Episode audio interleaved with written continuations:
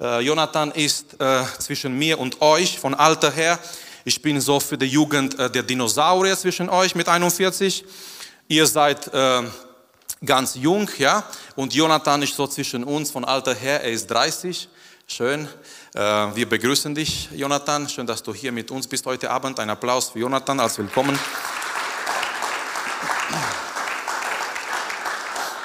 Ah, okay, wir nehmen dann, ja, das hier. Genau, und wir werden heute Abend wieder so ein Interviewabend machen äh, mit Jonathan. Jonathan, komm bitte hier nach vorne. Ich werde hier ein Mikro klauen von Technik. Du redest mit dem hier, weil du redest. Du redest nachher mehr als ich. Mhm.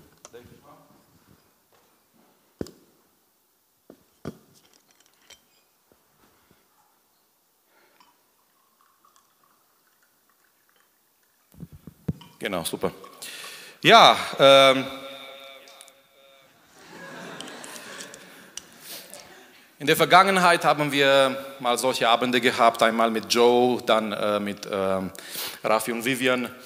Und äh, heute Abend, ähm, ich habe mich äh, dazu entschieden, den Jonathan einzuladen in unserer Mitte, dass wir ein bisschen äh, reden aus seinem Leben. Ich meine, der war jetzt nicht so ganz lange in eure Schuhe, gut, vielleicht nicht in die von Paul, aber in, äh, hey, ihr seid langsam heute. Äh, äh, aber er war nicht so lange her, auch mal so in der Jugend und er hat, ähm, ja, einiges erlebt und vielleicht kannst du dich am Anfang erst mal vorstellen, ich habe schon äh, verraten, du heißt Jonathan, ja. Genau, da muss ich ja meinen Namen nicht mehr sagen. Ähm, mich blendet das Licht, kann man irgendwie das andere heller machen, weil ich sehe die Leute gar nicht. Ich weiß gar nicht, wer ist da. Ah, okay, super. Sorry, Jungs und Mädels, jetzt könnt ihr euch nicht vor eurem Schlaf verstecken. Jetzt sehen wir euch. Genau, ich bin 30 Jahre alt, ich habe drei Kinder, eine wunderbare südamerikanische Frau aus Brasilien, die jetzt wahrscheinlich gerade live zuschaut. Und äh, Kinder schlafen wahrscheinlich gerade. Ähm, ja, was kann man noch sagen? Ja, ich war lange in der Jugend gewesen. Da habt ihr alle noch Windeln getragen. Nein, natürlich nicht. Ja, was gibt es noch zu sagen? Ja, dazu kommen wir noch. Ähm, zu den anderen. Erste Frage für heute Abend. Ähm, wie hast du, ähm, wie alt warst du damals und was war so der Zusammenhang? Wie hast du deine Bekehrung erlebt? Weil ähm, das ist ein wichtiger Punkt, jetzt nicht nur ein Mitläufer zu sein, nicht nur in eine Gemeinde hinzugehen, sich hinzusetzen, einen Gottesdienst zu genießen, zu erleben, sondern wirklich dieser Punkt, wo man Gott erlebt, wo man weiß, okay, ich bin verloren ohne Jesus und jetzt ist der Moment, wo Gott mich ruft, wo ich mich entscheide. Wie hast du ja, die Bekehrung erlebt? Wann war das ungefähr? Wie war das? Ja, ich habe eigentlich ähm, vorher, so wie alle anderen auch, ähm, in der Welt gelebt. Ja, niemand wird als Christ geboren. Und ähm, ja, ich war sehr radikal sogar in der Welt. Also ich, ich, äh, ich habe geraucht, ich habe getrunken, ich habe gesoffen bis zum Kotzen. Ich, hab, ähm, ich war auf Diskos, ich war auf Feiern. Ähm, ich habe viele, viele Dinge getan und habe mich mit 15 taufen lassen in einer Baptistengemeinde. Das war hier in Trossingen in einer Baptistengemeinde, da habe ich mich mit 15 taufen lassen. Und ich habe auch an Jesus geglaubt, aber ich muss euch ehrlich sagen, das war noch nicht meine eigentliche Bekehrung. Denn selbst nach meiner Taufe habe ich immer noch die Dinge getan, die die Welt tut. Ja, und ich habe immer noch Shisha geraucht, ich habe mich immer noch mit meinen ungläubigen Freunden getroffen, ich habe immer noch gezockt, ich habe immer noch sehr viele Dinge getan. Und dann meine eigentliche Bekehrung war mit 18 Jahren. Da bin ich dann hier in die Gemeinde Gottes gekommen. Das war damals noch in der Bismarckstraße unten. Und da hatten wir einen Gebetsabend gehabt und wir haben durchgebetet den ganzen Abend und plötzlich in einem Moment, ich kann es euch nicht erklären, das muss ein Wunder von Gott sein und, und Bekehrung ist ein Wunder von Gott. Das kann nur Gott tun.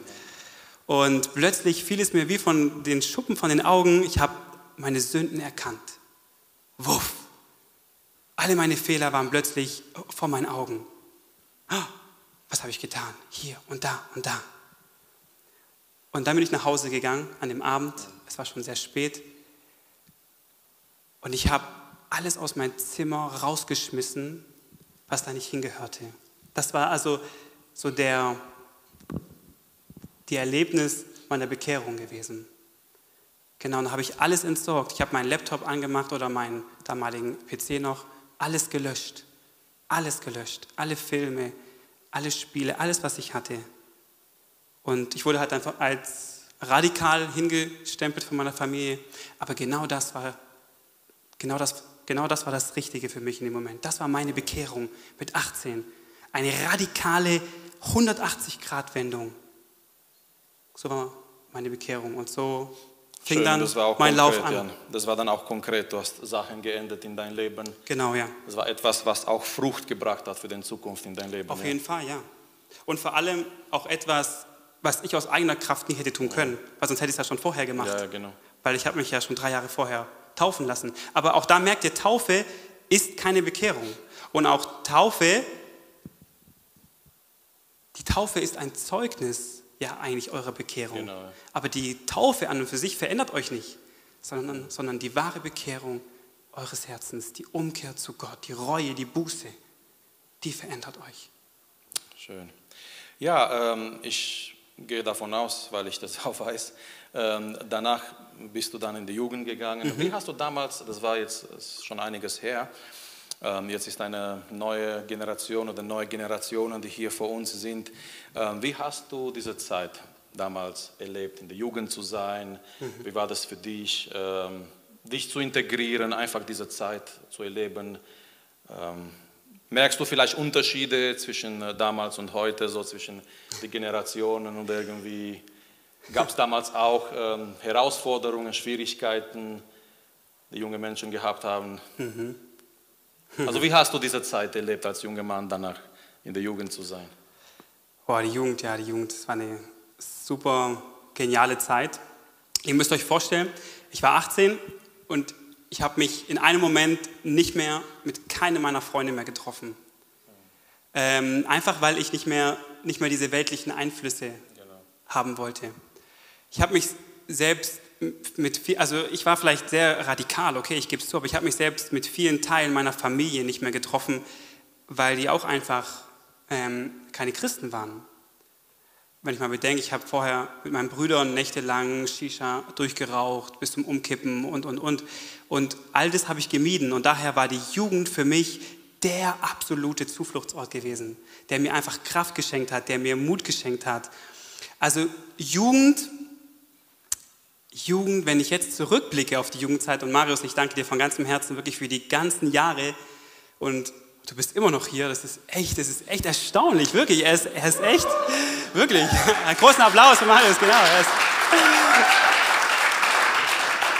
wirklich. Ich habe es überlebt. Ein richtiger Eisberg, der manche Titanic zu sinken bringt. Und ähm, nee, also die Jugend war für mich eine wirklich starke und geniale Zeit. Die Jugend hat mich verändert. Die Jugend hat mich geprägt. Es war, es war das Wort Gottes. Ähm, ich habe nicht mehr die Milch bekommen, ich habe wirklich das Steak bekommen. Also wirklich, du hast das gute argentinische Rindsteak, hast du immer gebracht. Wirklich, das hat mich echt weitergebracht, einfach in meinem Glaubensleben. Es hat mir einen tiefen Hunger und einen tiefen Durst selber nach Gottes Wort geschenkt. Vielleicht kannst du dich noch daran erinnern, wo ich noch ein kleiner Junge war bin ich sehr oft nach der Jugend immer auf dich zugekommen und habe dich ja ganz viel über irgendwelche Bibelstellen gefragt, ähm, was jetzt das bedeutet, was jetzt das bedeutet, weil ich hatte plötzlich einen tiefen Hunger und einen tiefen Durst nach Gottes Wort. Und auch das ist nicht, ist nicht mein Verdienst, ja? das ist Gottes Werk, Gott hat es in mir getan. Die Gemeinschaften waren sehr, sehr toll. Wir hatten super tolle Gebetsabende gehabt, noch damals, auch noch bei Daniel Adian. Ähm, oh weh, meine Eltern, die haben gedacht, ich bin, ich bin irre. Wenn ich, wenn ich nachts um zwei, drei heimgekommen bin, wo warst du gewesen? Beten.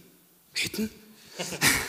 die hätten jetzt vielleicht. Äh, Aber komischerweise, wenn man zwei, drei äh, von Disco kommt nach Hause oder von Genau. Trinken und so, die Leute wundern sich nicht, aber wenn man vom Gebet nach Hause kommt, Dann schon ein bisschen komisch. Ne? Ja. Nee, es war wirklich eine, eine, eine super Zeit. Wir hatten eine ganz tolle Gemeinschaft. Ähm, was natürlich jetzt anders ist, ich sehe, ihr seid sehr verteilt. Ich weiß nicht, hat vielleicht Marius ein bisschen die Regeln gelockert, ein bisschen die Route zurückgesteckt. Also früher war das so, wir, war, wir mussten immer in der Mitte sitzen, rechts und links sind wir hier gar nicht gesessen. Mhm. Also es waren dann nur vereinzelt dann so die Spätgänger und dadurch waren wir natürlich mehr zentriert alle zusammen. Ja? Aber ich sehe, ihr seid super viele, super viele auch hinten. Das hat sich ein bisschen geändert. Lieder habe ich kein einziges gekannt heute Abend, tut mir wirklich leid, aber auch, aber auch trotzdem sehr, sehr schöne Lieder. Auch die CD ist super toll, wirklich klasse. Also Jugend, ich möchte euch sagen, Jugend hat mich wirklich weitergebracht im Leben. Und ich möchte euch ermutigen, geht wirklich in die Jugend. Nutzt die Zeit in der Jugend. Die Jugend nützt euch für euer späteres Leben. Sie nützt euch für eure Zukunft, für euren Beruf, für eure Partnerwahl, für eure Ehe, für euren Dienst in der Gemeinde. Die Jugend nutzt euch so viel. Klar, man findet immer Punkte und hier und da, wo vielleicht, wo vielleicht nicht ganz passen. Aber bringt euch selber ein und nutzt wirklich die Zeit der Jugend, weil mir hat sie sehr, sehr, sehr viel gebracht. Auf jeden Fall. Was vielleicht, ja, oh, wir hatten ständige Diskussionen auch nachts gehabt mit den ganzen Jungs noch, Mike und Josaphat damals und Daniel und wir haben auch viel diskutiert. Ich weiß nicht, ob ihr das heute immer noch macht. Hm? Heute essen wir mehr. Also. Ihr esst mehr? Ah, okay. ja gut, gegessen haben wir natürlich auch, aber wir haben sehr viel diskutiert auch. Wir hatten sehr, sehr viele, sehr, sehr viele Themenabende gehabt, wo wir nachts lang diskutiert haben.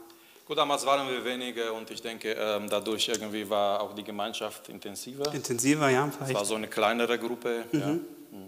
Richtig. Das bedeutet nicht, dass heutzutage äh, das nicht möglich ist. Ja? Das hängt viel von euch ab. Man sollte sich nicht äh, verlieren, so in eine größere Gruppe, sondern auch da die Gemeinschaft suchen und pflegen miteinander. Auf jeden Fall. Ja, ja also wirklich, um es nochmal zu, zusammenzufassen, die Zeit meiner Jugend war für mich geistlich von sehr, sehr großer Bedeutung. Und wenn man die Jugend, sage ich jetzt einfach mal, oder auch, wir sollen ja auch die Versammlung nicht vernachlässigen. Ja? Und wir sollen auch, die Jugend gehört zur Versammlung, sollen wir auch nicht vernachlässigen. Die Zeit untereinander sollen wir nicht vernachlässigen, weil ihr einfach merkt, dass es euch geistlich weiterbringen wird. Weil ihr, wenn ihr nicht hier seid, beschäftigt ihr euch mit anderen Dingen. Und ihr werdet sicherlich nicht zu Hause sein und nur Gottes Wort studieren. Es sei denn, ihr seid super fromm und heilig. Ja, danke Jonathan. Ähm, für manche, die es nicht wissen, ähm, Jonathan predigt. Äh, Er hat auch bei uns in der Gemeinde, hat er auch immer wieder gepredigt, ähm, aber besonders auswärts in andere Gemeinden. Normalerweise er steht nicht so vor junge Leute und Dienst, sondern eher für, vor ältere Leute. Was ich damit meine, ist, er predigt äh, ziemlich oft in die Gemeinde Gottes in Rottweil. Da ist eine ganz kleine, wie viele Leute sind dort im Gottesdienst? Zehn Leute von ganz alten Leuten, aber zusammen mit anderen Brüdern sehr treu. Er dient dort in der Gemeinde. Er wird auch eingeladen, in Tuttlingen in die Gemeinde zu predigen. Und jetzt kommen wir zu diesem Punkt. Wie hast du gemerkt, entdeckt, dass du dazu berufen bist, zu predigen? Wir haben ja dieses Thema zurzeit als Jugend, die Berufung entdecken, die Berufung finden, beziehungsweise die Berufung findet uns könnten wir auch sagen. Ähm, Aber wie hast du in deinem Leben, nach deiner Bekehrung, dann kamst du in der Jugend und so weiter, wie hast du gemerkt, dass Gott dich in der Richtung ruft und auch gebrauchen möchte, dass du das Wort predigst? Genau in diesem Aspekt. Also erstmal Also du hast es schon gemerkt, oder, dass Gott dich... Auf jeden Fall. Also erstmal, wenn ich jetzt mir nur das Wort berufen anschaue, also erstmal denke ich, berufen sind wir alle. Wir alle sind berufen. Ja, und Paulus schreibt es in so vielen seiner Briefe. Ihr seid berufen zur Hoffnung, ihr seid berufen zum Erbe, ihr seid berufen zum Frieden, ihr seid berufen zur Liebe. Also ihr seid berufen, ihr seid gerufen, jeder einzelne von uns. So viel, in so vielen Bereichen. Und dann gibt es natürlich, das sind, das sind allgemeine Berufungen, die, die für uns alle gelten, die für dich gelten, die für mich gelten. Und dann gibt es aber auch noch persönliche Berufungen oder Begabungen, Dienste, in denen Gott dich einfach ausgerüstet hat. Und meine Berufung, ich würde sagen, eine Berufung wird immer durch, ja, einfach durch mehrere Punkte gefestigt, eigentlich in dir oder auch äh, bestätigt. Und ich denke mal, die erste, ähm, der erste Punkt ist einfach ähm, der innerliche Drang. Vielleicht fragst auch du dich, was ist irgendwann mal meine Berufung? Wo kann ich Gott dienen? Was ist dein innerlicher Drang? Was ist mein innerlicher Drang? Damals war mein innerlicher Drang, ich war jeden Tag am Wort Gottes lesen, am Lesen, Lesen, Lesen, Lesen, Lesen. Und ich bin sehr extrovertiert, vielleicht viele von euch wissen das, ich bin jetzt nicht introvertiert. Ähm, ich kann sehr viel reden, oh je, viel reden. Meine Geschwister haben, meine Geschwister haben mich immer genannt, du, du offenes Buch oder du fließender Wasserfall. Das war früher noch, wo ich noch nicht bekehrt war. Jetzt bin ich es auch noch, aber ähm, ich sage jetzt mal so, jetzt, jetzt hoffe ich, dass ich andere Sachen aus mir heraussprudel. Und daher hatte ich schon, also erstmal schon immer den innerlichen Drang gehabt, einfach Gottes Wort zu studieren, Gottes Wort zu lesen und aber auch Gottes Wort zu verkünden.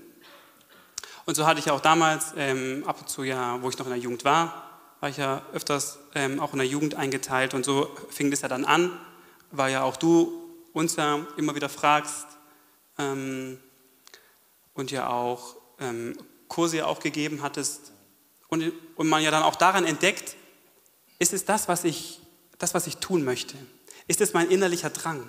Möchte ich darin Gott dienen? Und dieser innerliche Drang, finde ich es wichtig, wenn ihr jetzt eure Berufung sucht und ihr habt irgendeinen innerlichen Drang, dann ist es wichtig, dass ihr dafür betet. Betet dafür. Herr, was ist dein Wille? Und das habe ich auch oft getan, Herr, was ist dein Wille? Wo, wo kann ich dir dienen? Und dann als zweites denke ich, wenn ihr den innerlichen, den innerlichen Drang habt, dann kommen die äußeren Einflüsse.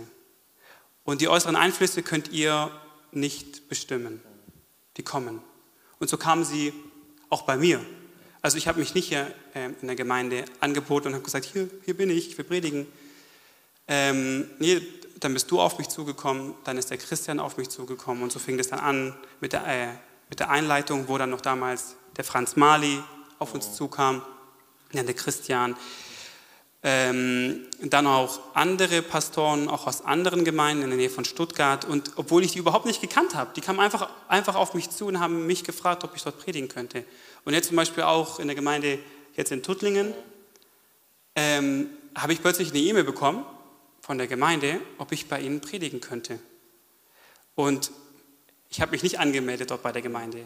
Ich habe denen klar meine Situation erklärt. Ich habe gesagt, ich habe keinen theologischen Schein, ich habe kein Papier.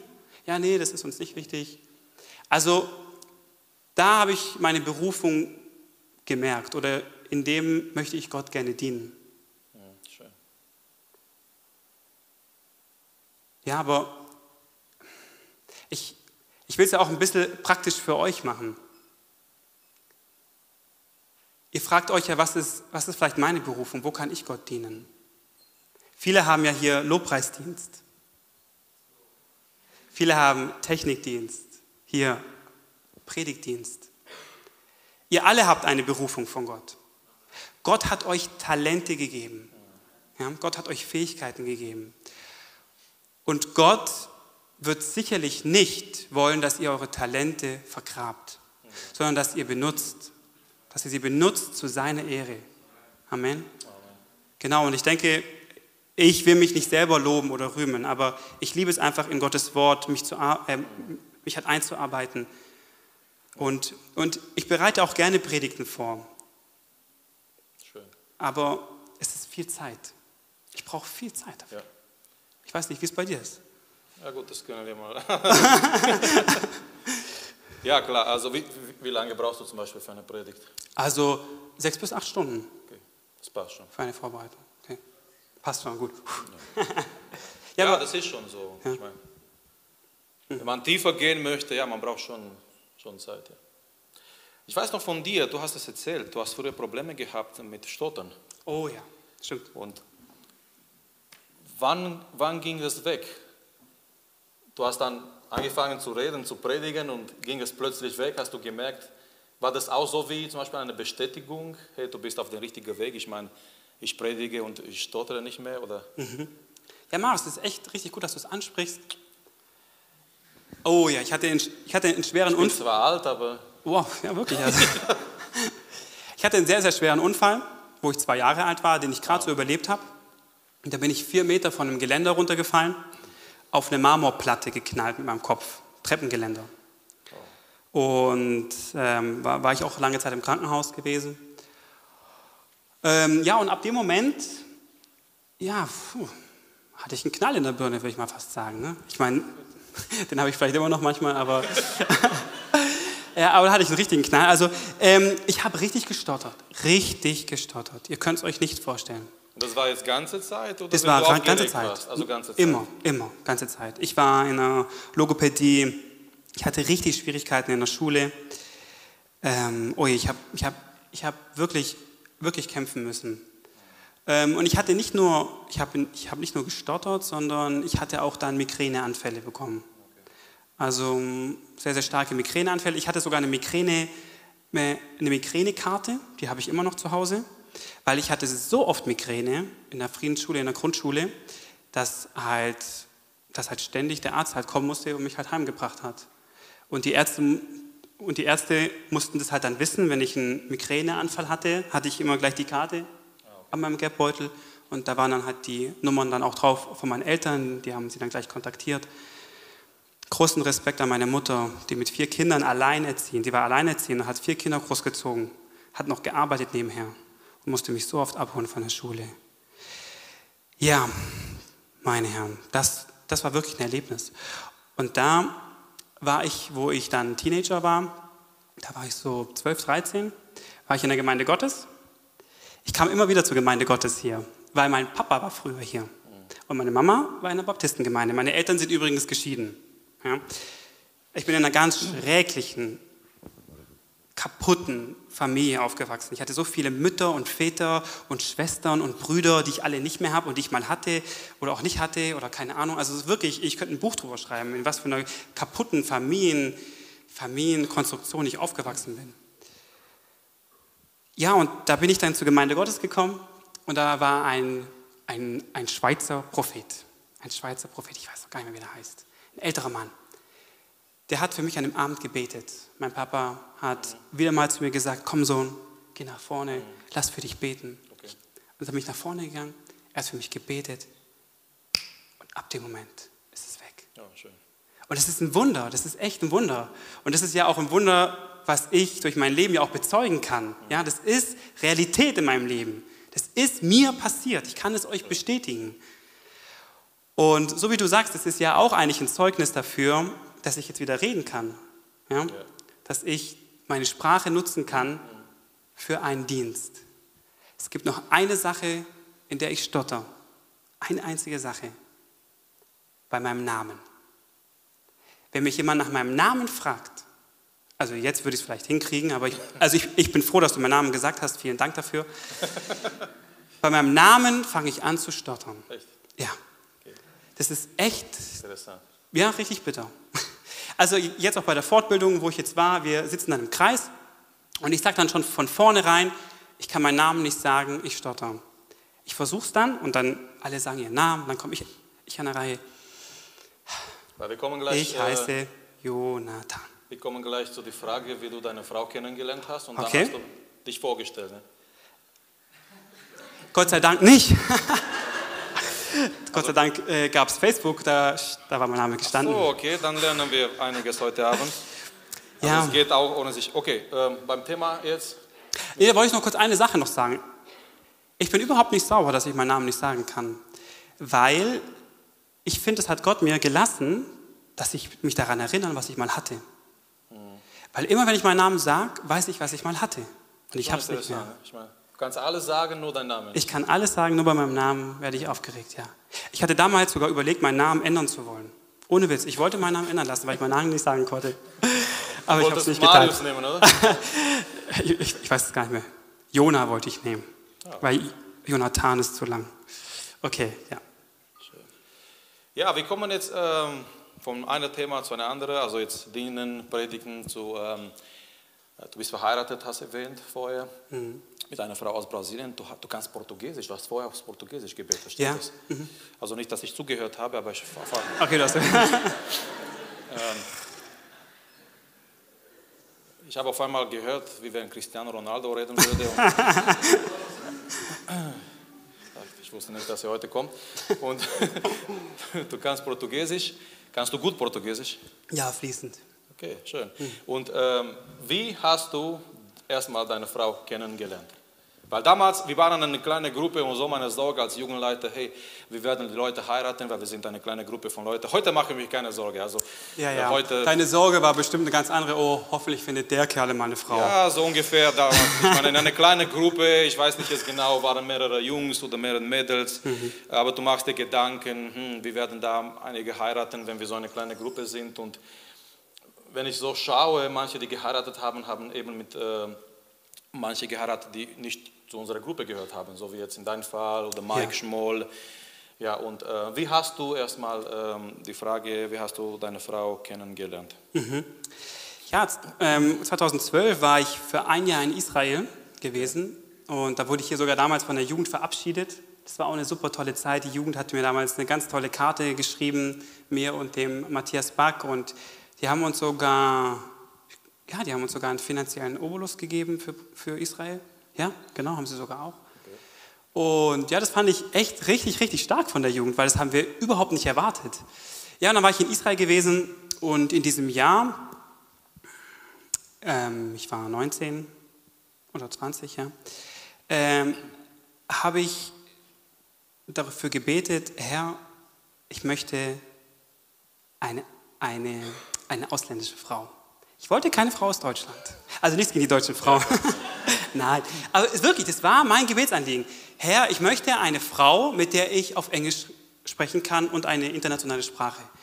Ich weiß nicht, diesen Wunsch habe ich irgendwie in Israel bekommen, weil wir da ja mehrere Sprachen dort Du in hast Israel dafür auch gebetet, haben. also ich habe dafür gebetet. im Gebet? Ich habe dafür gebetet. Genau, ich habe dafür wirklich gebetet. Herr, oder es war einfach mein Wunsch. Herr, es ist mein Wunsch. Ich hätte, ich hätte gerne eine Frau. Genau. Und ich finde, wir dürfen Gott ruhig alle unsere Wünsche nennen. Amen. Alle. Ihr dürft eure Wünsche nennen. Ja? Ob sie nachher in Erfüllung gehen, ist was anderes. Ja? Aber sie, ihr, ihr dürft sie nennen. Und so habe ich es auch genannt. Ja, und jetzt passt auf. Jetzt pass auf. Gott ist echt clever. Dann war ich ein Jahr in Israel. Ganz am Schluss Rotes Meer.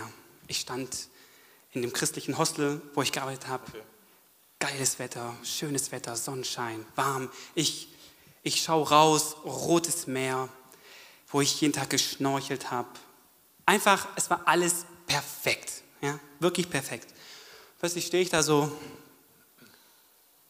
und dann kommt ein Gedanke, ich muss nach Hause. Aber es ist doch alles perfekt. Alles perfekt hier. Geh nach Hause. Also ich habe wirklich innerlich keine Ruhe mehr gehabt.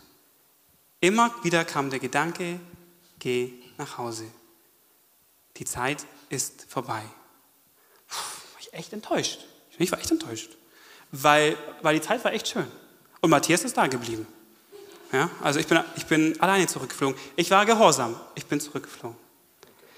Ich, ich habe aufgehört, ich bin zurückgeflogen. Ich kam im Juni zurück. Juni 2013. Jetzt pass auf. Juli, 16. Juli. Was ist das für ein Tag? Kommt schon, Leute. Mein Geburtstag, Mann. Dass ihr das immer noch nicht wisst. mein Geburtstag. An meinem Geburtstag schreibt mich eine Frau auf Facebook an. Also ich habe, übrigens, ich hasse Facebook. Ich habe damals schon Facebook gehasst. Ja, ja. So, ich, ich, ich hatte Facebook eigentlich nur wegen Israel gehabt, aber gut, okay, ich, ich war in Facebook drinne. Und jetzt passt auf. Ähm, in Israel hatte ich wirklich gute Zeiten gehabt mit Gott. Wirklich gute, intensive Zeiten mit Gott. Und dann habe ich in Facebook, äh, ähm, da gab es so die Funktion, alles unsichtbar stellen. Ne? Also, dass man nicht sichtbar ist für andere. Alles unsichtbar stellen. Dann habe ich alles unsichtbar gestellt und trotzdem hat sie mich angeschrieben. An meinem Geburtstag. Nee, sie hat mich nicht angeschrieben, sie hat mir eine Freundschaftsanfrage geschickt. Die habe ich nicht akzeptiert. Ich habe ihr erstmal geschrieben auf Englisch und auf Deutsch, ob wir uns denn kennen. Ich nehme nicht einfach Freundschaftsanfragen an. Da war ich vielleicht ein bisschen hart, ja, tut mir leid. Und dann hat sie mir ihre Situation erklärt. Sie war gerade in Brasilien gewesen und wollte als Au-pair-Mädchen nach Deutschland kommen. Und jetzt passt auf, sie hat insgesamt drei Deutsche angeschrieben. Auch eine hier aus der Gemeinde, deren Namen sage ich jetzt mal nicht. Und ich war der Einzige, der mit ihr geschrieben hatte. Die anderen zwei haben ihr nicht geschrieben. Und dann habe ich mit ihr lange Zeit geschrieben gehabt auf Facebook. Und dann habe ich ihr gesagt, ich mag kein Facebook, ob wir nicht Briefe schreiben können. Uh, okay, dann haben wir Briefe geschrieben. Also Oldschool. Oldschool. Ich wollte Oldschool. Ich wollte Oldschool haben. Und ähm, ich meine, jetzt hatte ich ja Facebook ja gehabt. Ich habe eine Frau kennengelernt. Das war ja. Also Facebook hatte seinen Zweck erfüllt. Punkt. Deleted. Löscht, gelöscht. so, und dann habe ich mit ihr Briefe geschrieben. Ein Jahr lang haben wir Briefe geschrieben, wir haben, wir haben viel über uns erzählt. Äh, und dann ist sie hergekommen nach Deutschland. 2000. Entstand da schon jetzt äh, in diesem Jahr, wo ihr die Briefe geschrieben habt, entstand schon da war, war zwischen euch? Ich meine, ich, ihr habt euch noch nicht so richtig kennengelernt in Person, aber hast du da schon gemerkt, ähm, war das jetzt nur so eine Sympathie, okay, wir schreiben Briefe, oder hast du schon ein bisschen gemerkt, mh, das kann irgendwo äh, hinführen? Nein, also, es, also ich würde niemals mit einem Mädels aus, aus reiner Sympathie einfach ein Jahr Briefe schreiben. Das äh, würde ich nicht machen. Also, ähm, nee, da war natürlich schon mehr dahinter. Wir haben auch schon ganz klar in den Briefen auch schon ähm, über einfach auch Fragen gestellt. Wie, wie siehst du Familie zum Beispiel? Oder wie siehst du deine Rolle? Wir haben, genau, bestimmte Themen haben wir auf jeden Fall ja schon in den Briefen geschrieben gehabt, genau. Also es war jetzt nicht so Rosamunder Pilcher Briefe oder so Zeug, ne, so Liebe, Liebe, Liebe, nee, nee also ja, und dann hat sie sich entschieden, hierher zu kommen, nach Deutschland als Au pair, nach Lörrach. Da war sie in einer ganz tollen christlichen Zahnarztfamilie. Da habe ich das erste Mal runtergefahren. Dann habe ich sie das erste Mal live gesehen. Allererste Mal live gesehen, müsst ihr euch mal vorstellen. Okay, man, man schreibt ein Jahr lang Briefe und dann sieht man plötzlich so eine Frau das erste Mal live. Uff. Und dann, ja, dann war mal essen, ne? so wie halt äh, Sie war Brasilianerin, das, Ereignis muss ich noch ganz kurz erzählen. Sie hatte Steak gegessen, das ganze Steak, und hat mir den Salat gegeben. Ihr müsst euch mal vorstellen, jetzt ist es andersrum. Naja, auf jeden Fall, beim zweiten Treffen, also wir haben uns nur einmal getroffen und haben uns einfach noch ein bisschen nochmal ausgetauscht. Und beim zweiten Treffen ähm, hatte sie zehn Fragen vorbereitet. Für dich? Ja. Also ich gebe es einfach jetzt auch, ja, vielleicht einfach auch als Hilfestellung für die Damen, die vielleicht suchen oder so. Das ist jetzt, ich fand es sehr weise von kannst meiner Frau. Vielleicht kannst du uns vielleicht manche von diesen Fragen verraten? Ja. Also, ähm, du möchtest. Worin sehe ich meine Rolle in der Familie? Dann ähm, war zum Beispiel eine Frage gewesen, ähm, wie, wie ich meine Kinder erziehen würde oder ob ich, also, also erstmal halt, ob ich überhaupt Kinder möchte. Das war eine Frage gewesen. Ich, ich, müsste, meine, ich müsste meine Frau fragen, die, die weiß noch die ja, Fragen. Ja, nur so aus Erinnerung. Also in welche Richtung es ging und halt. Ja. ja. Auf jeden Fall, die, dann hat sie die, mich die neun Fragen gestellt ich habe die neun Fragen richtig beantwortet. Das, war, das wusste ich ja vorher nicht. Die zehnte Frage war, ob ich sie liebe.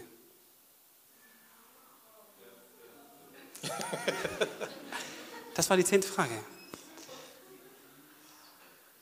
Habe ich gesagt, ja. Und dann hat sie mich gefragt, jetzt pass auf, das, das sind Brasilianer, ja, die sind ein bisschen anders als wir Deutschen. Ja, du wolltest es. Ja, ja, ja, auf jeden Fall, auf jeden Fall.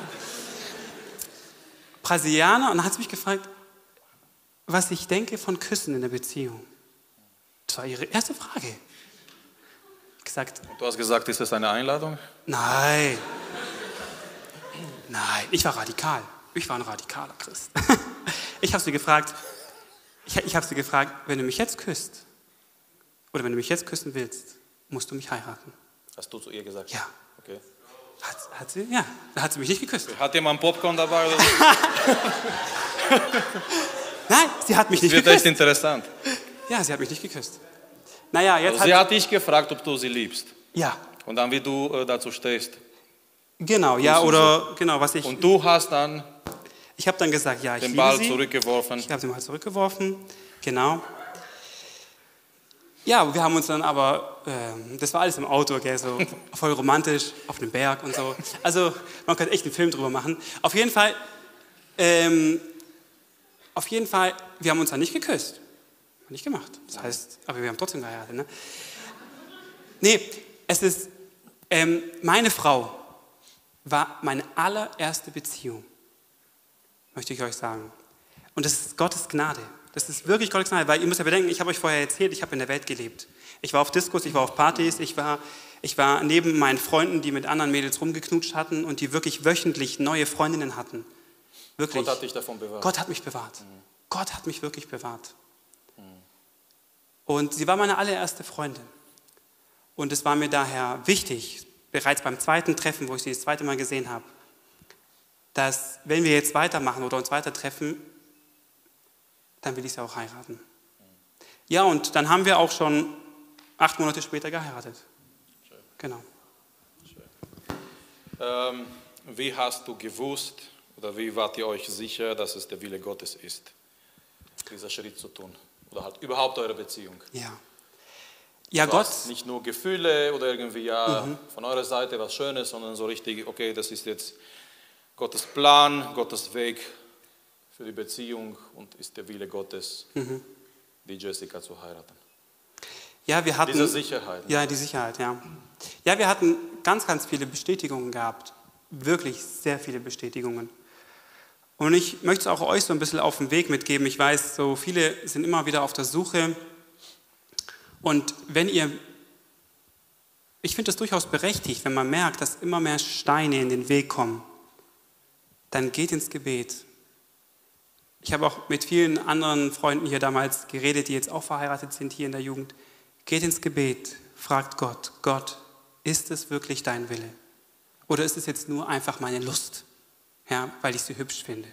Gott, ist es dein Wille? Das ist echt wichtig. Und ihr müsst euch mal vorstellen, ihre Eltern haben mich ja gar nicht gekannt.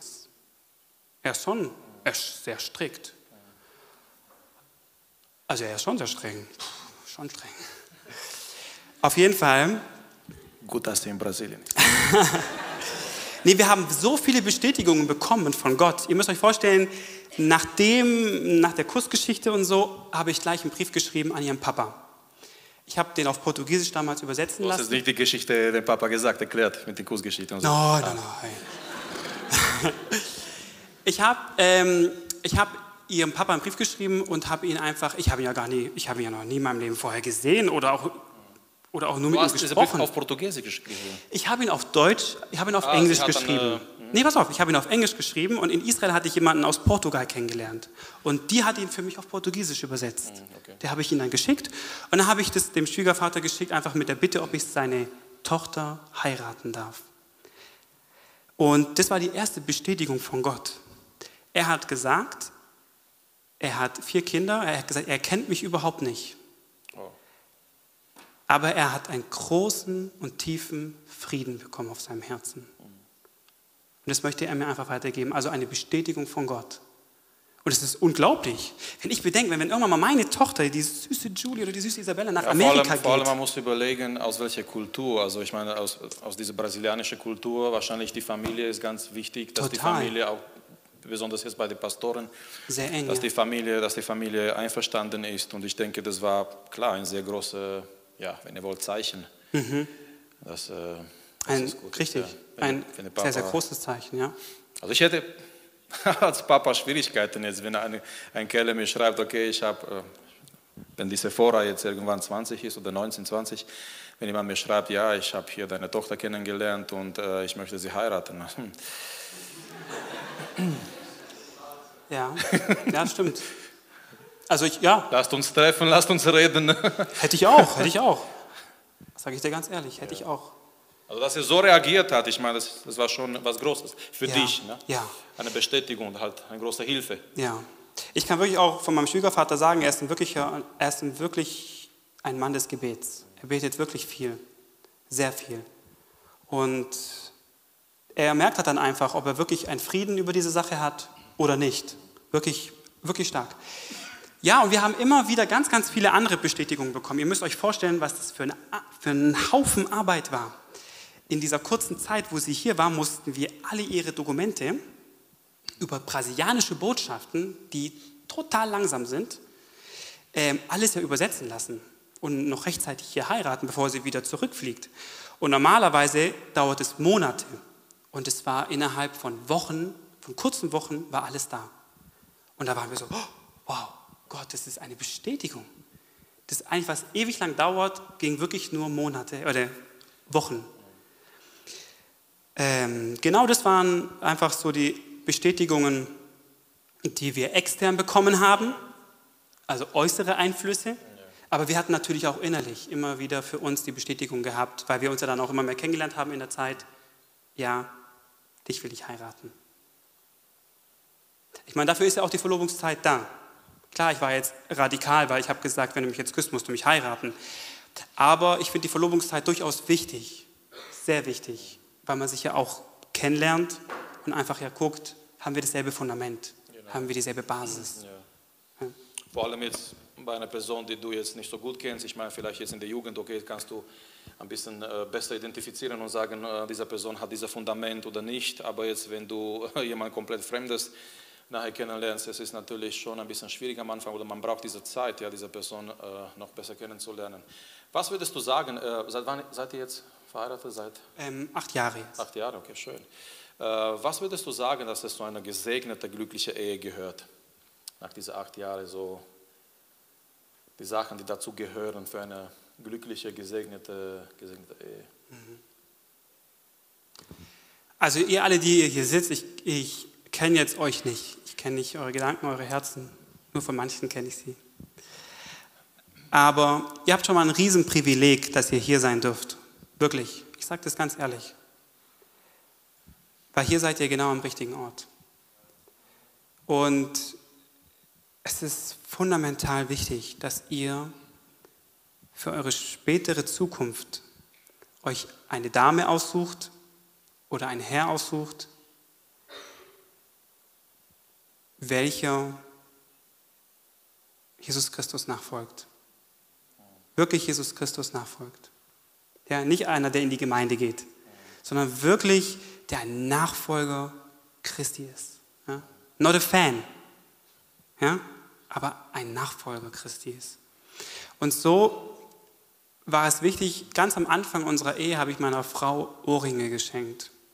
Und es waren so Ohrringe, müsst ihr euch vorstellen, das ist so ein, also so ein Bogen und so ein Bogen und in der Mitte so ein Diamantenpunkt. Und Schmuck schenke ich nicht einfach nur so. Schmuck musste Bedeutung haben. Nein, auf jeden Fall hatte, ich habe ihr das geschenkt, weil ich, weil ich ihr damit zeigen wollte, dass diese beiden Kurven nur zusammenhalten, wenn der Mittelpunkt immer der Mittelpunkt bleibt. Also, ich weiß nicht, wie man das nennt in der Schule da, dieses, ach, keine Ahnung. Egal, wenn Sie mal in die Gemeinde kommen, können wir alle hingehen und äh, die Ohrringe anschauen. ja. Auf jeden Fall, das finde ich für, für eine gesegnete Also das Ehe, Mittelpunkt, ja. Genau. Jesus. Dass Jesus euer Mittelpunkt ist, dass Jesus euer Fundament ist, dass ihr, das, dass ihr dasselbe Fundament habt. Und wenn ihr dasselbe Fundament habt, dann baut alles andere darauf auf. Ja? Alles andere baut darauf auf. Jeder erkennt seine Rollen, jeder weiß, was seine Rollen sind. Der Mann, die Frau soll sich dem Mann unterordnen, der Mann soll die Frau lieben, wie Christus die Gemeinde liebt.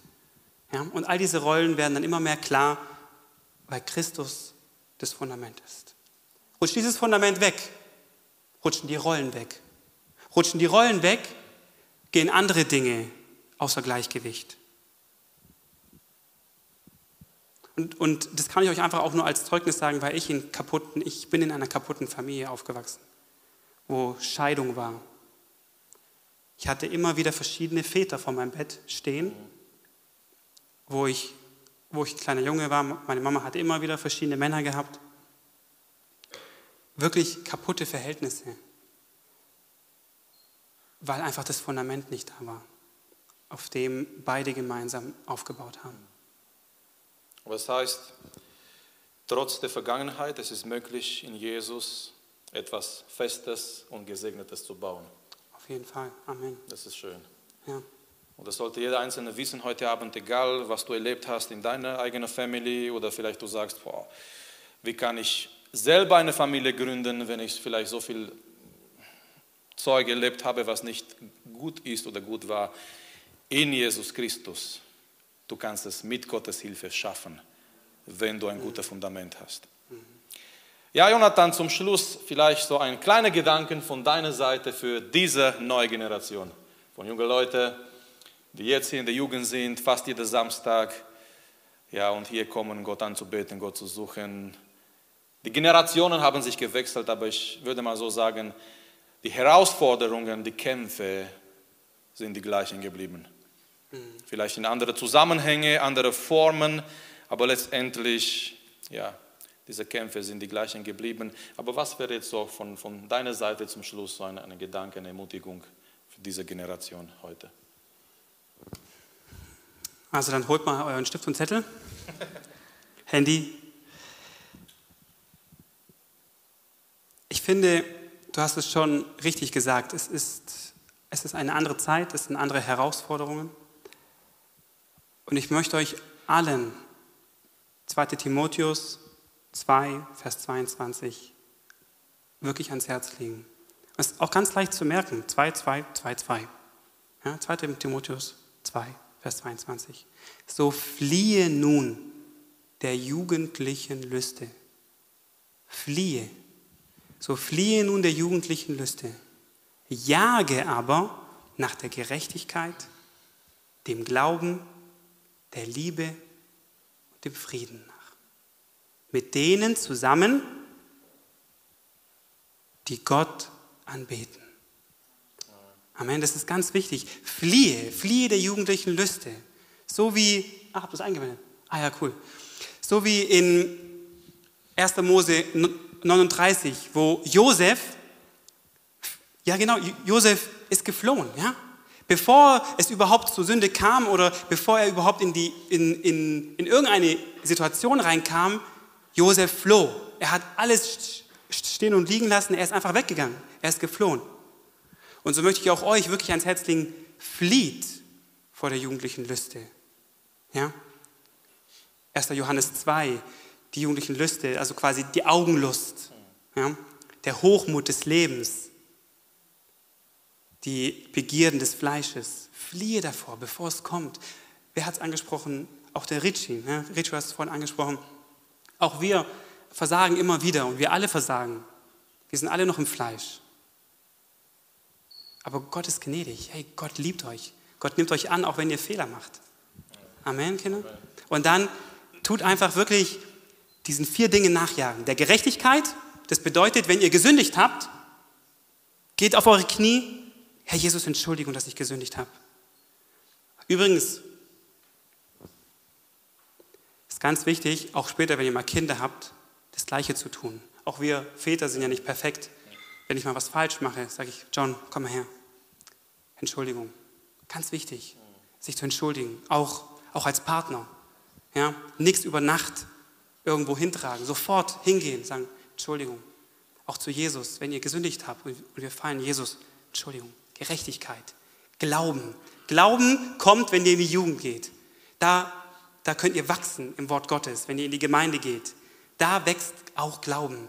Ja? Glauben, Liebe und Frieden. Amen. Genau, das möchte ich euch noch gerne ja, mitgeben. Super, vielen Dank. Ähm, hat jemand von euch Fragen? Ich denke, du bist offen für Fragen, spontane Fragen, falls jemand eine Frage hat. Ja, wenn sie nicht zu intim gehen, ja. hat jemand von euch irgendwelche Frage für Jonathan? Richard? Ich finde es erstmal voll krass, dass du Briefe geschrieben hast. Ja, das ist. Wie lange hat es gebraucht, bis eine Rückantwort kam?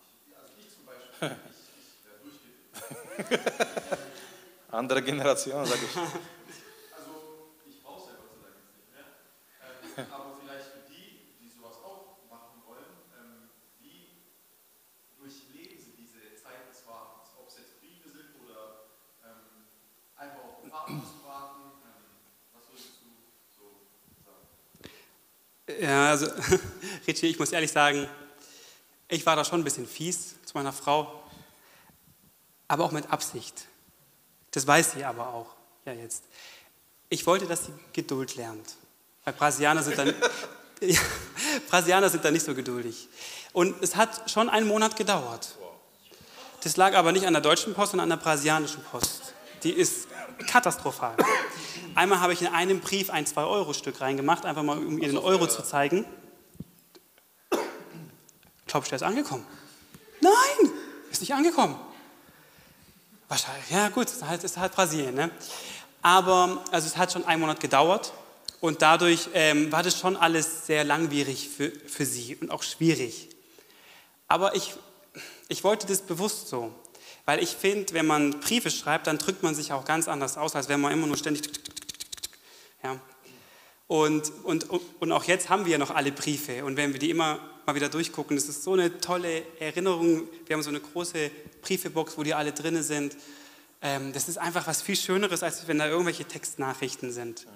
Also ja, du hast recht, es war eine Geduldsprobe, es war schwierig, auch, oder vor allem für sie schwierig, ähm, aber sie hat es ausgehalten.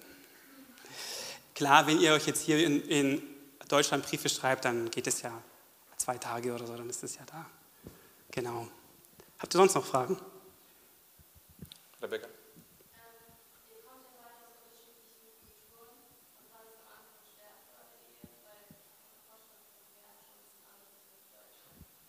Ja. Wir sind geduldiger und ruhiger. Oh nein.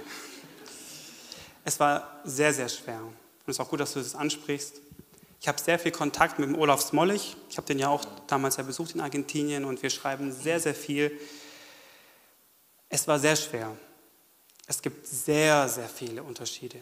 Sehr viele Unterschiede. Ähm, aber es ist sehr wichtig, dass man, wir haben ganz, ganz, ganz, ganz viel darüber gesprochen am Anfang.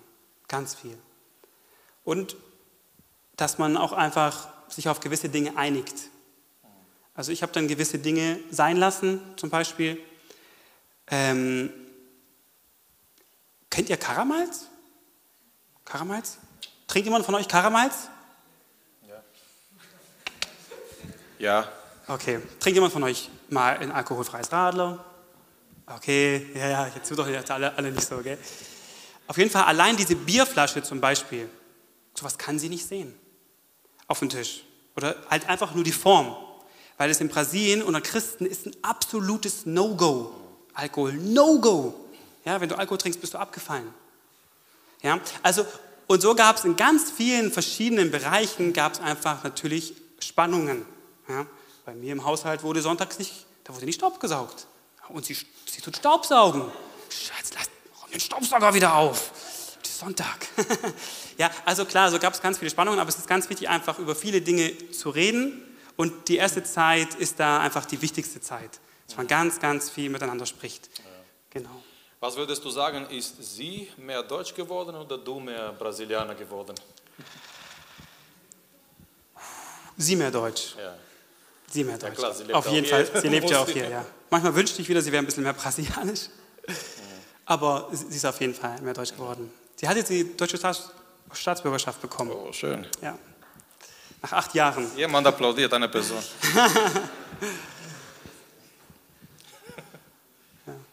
Noah, erstmal Noah.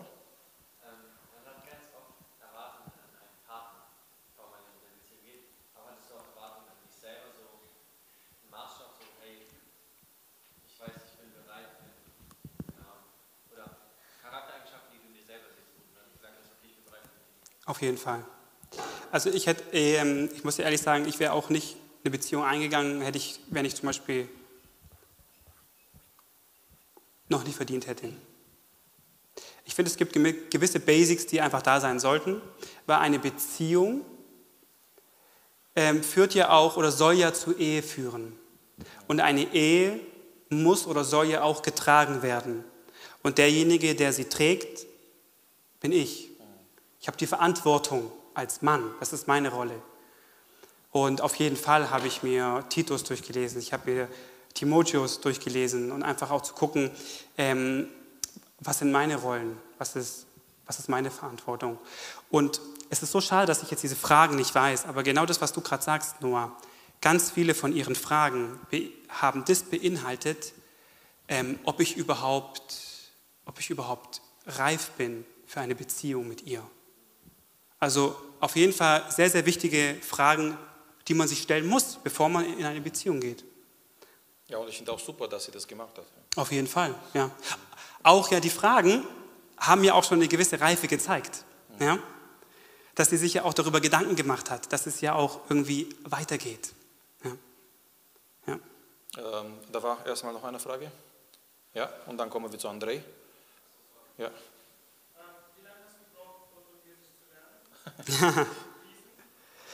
Wie lange habe ich gebraucht? Ich sag mal fließend. Also so die vielleicht anderthalb Jahre. Anderthalb Jahre, würde ich mal sagen. Ja.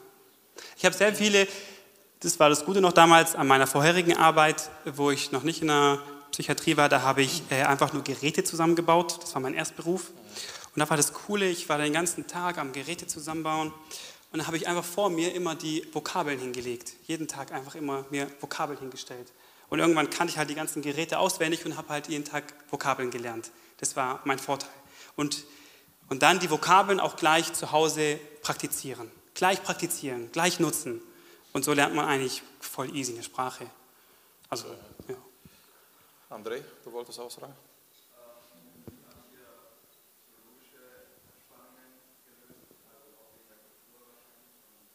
Mhm. Also da hatten wir Gott sei Dank sehr, sehr wenig theologische Spannungen. Und ähm, ich, ich glaube, das war auch unsere Stärke gewesen, dass wir in so vielen theologischen Dingen gleicher Meinung waren. Das war wirklich ein großer Segen. Es war, es war wirklich eigentlich nur so, nur so Kleinigkeiten, zum Beispiel das mit der Fußwaschung, was wir hier haben, das kennt sie gar nicht. Oder die, die dort in Brasilien verstehen das anders. Okay. Die verstehen das an, als einen Dienst für den Nächsten, den anderen zu dienen, ah, aber sich nicht die Füße zu waschen. Und so gab es eigentlich nur Kleinigkeiten theologisch. Ähm, und das war wirklich unser Vorteil. Daher hatten wir andere Dinge zum Streiten gehabt. und nicht theologische. Gibt es noch Fragen von eurer Seite?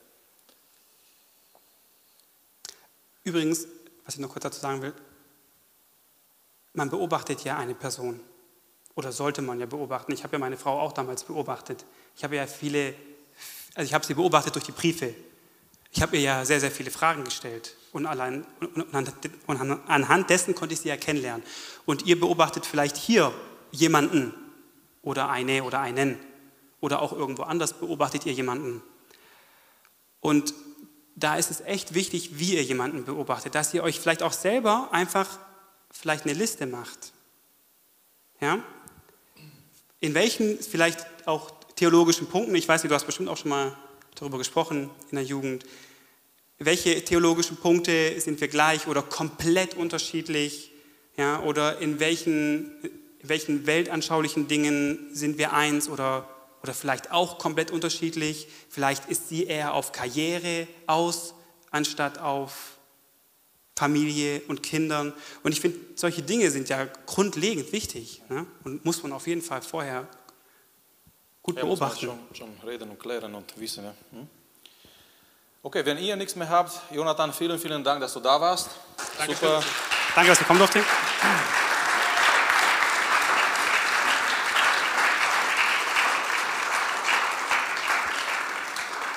Grüße an deine Frau und danke schön, dass sie auch diese Zeit ermöglicht hat, dass du heute Abend hier bist mit uns.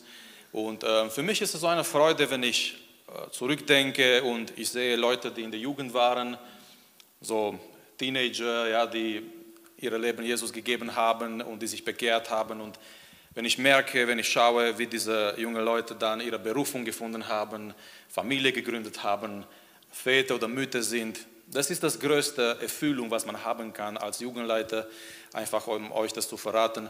Äh, und ich freue mich sehr für dich, für wie Gott dich geführt hat, wie Gott eure Familie geführt hat. Ich wünsche dir, wir wünschen dir Gottes Segen auch weiterhin in deinem Dienst, auch zu euch als Familie. Und äh, danke, dass du offen warst äh, mit uns. Und ich hoffe, von das, was Jonathan heute Abend weitergegeben hat aus seinem Leben, ähm, konnte euch ein bisschen helfen für euer Leben vielleicht, in eurer Beziehung mit dem Herrn, in eurer Berufung, Partnersuche, Partnerwahl und so weiter. Und ähm, letztendlich, ob es durch Facebook ist oder Instagram, wichtig ist, dass Gott dahinter ist, wichtig ist, dass, dass Gott es führt.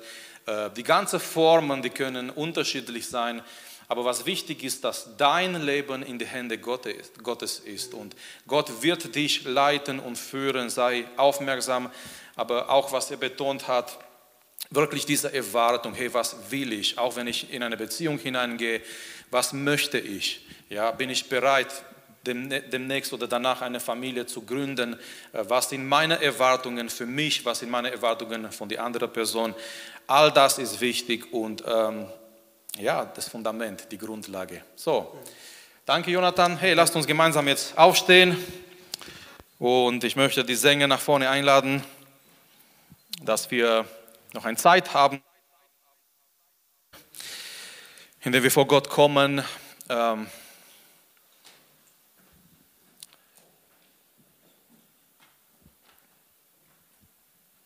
es ist so wichtig,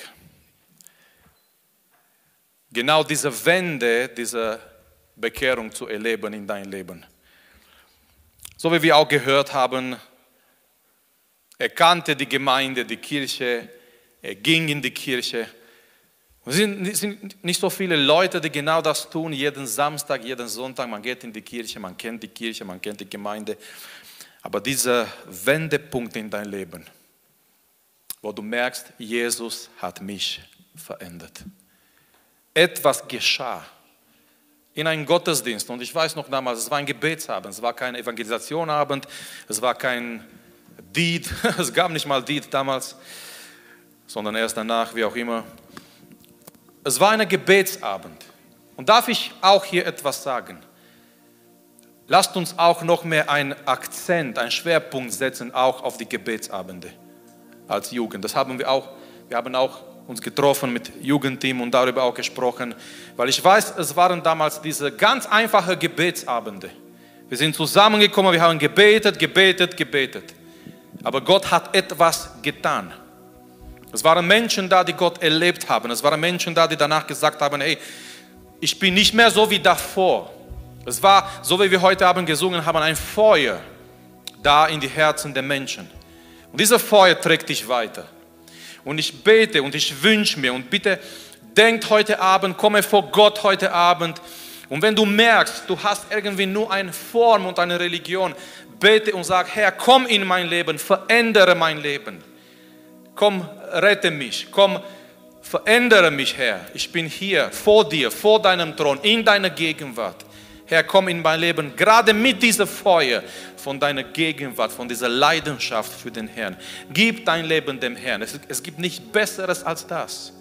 Du kannst nicht ahnen, du hast keine Ahnung heute Abend, wie schön, wie wunderbar es ist, ein Leben, dem du dem Herrn gibst wie er dich danach leitet und führt. Ich werde nicht sagen, es gibt keine Sorgen und keine Probleme, aber durch all diese Sorgen, durch all diese Probleme, du wirst irgendwann mal zurückschauen, vielleicht mit 30, vielleicht mit 41, vielleicht mit 50, du wirst zurückschauen und merken, durch all das hat Gott dich geführt. Und der Punkt, der Anfang war, dieser Moment, wo du gesagt hast, Herr, ich gebe dir mein Leben. Sei Herr über mich, sein Herr über mein Leben. Lasst uns gemeinsam beten, lasst uns gemeinsam vor Gott kommen.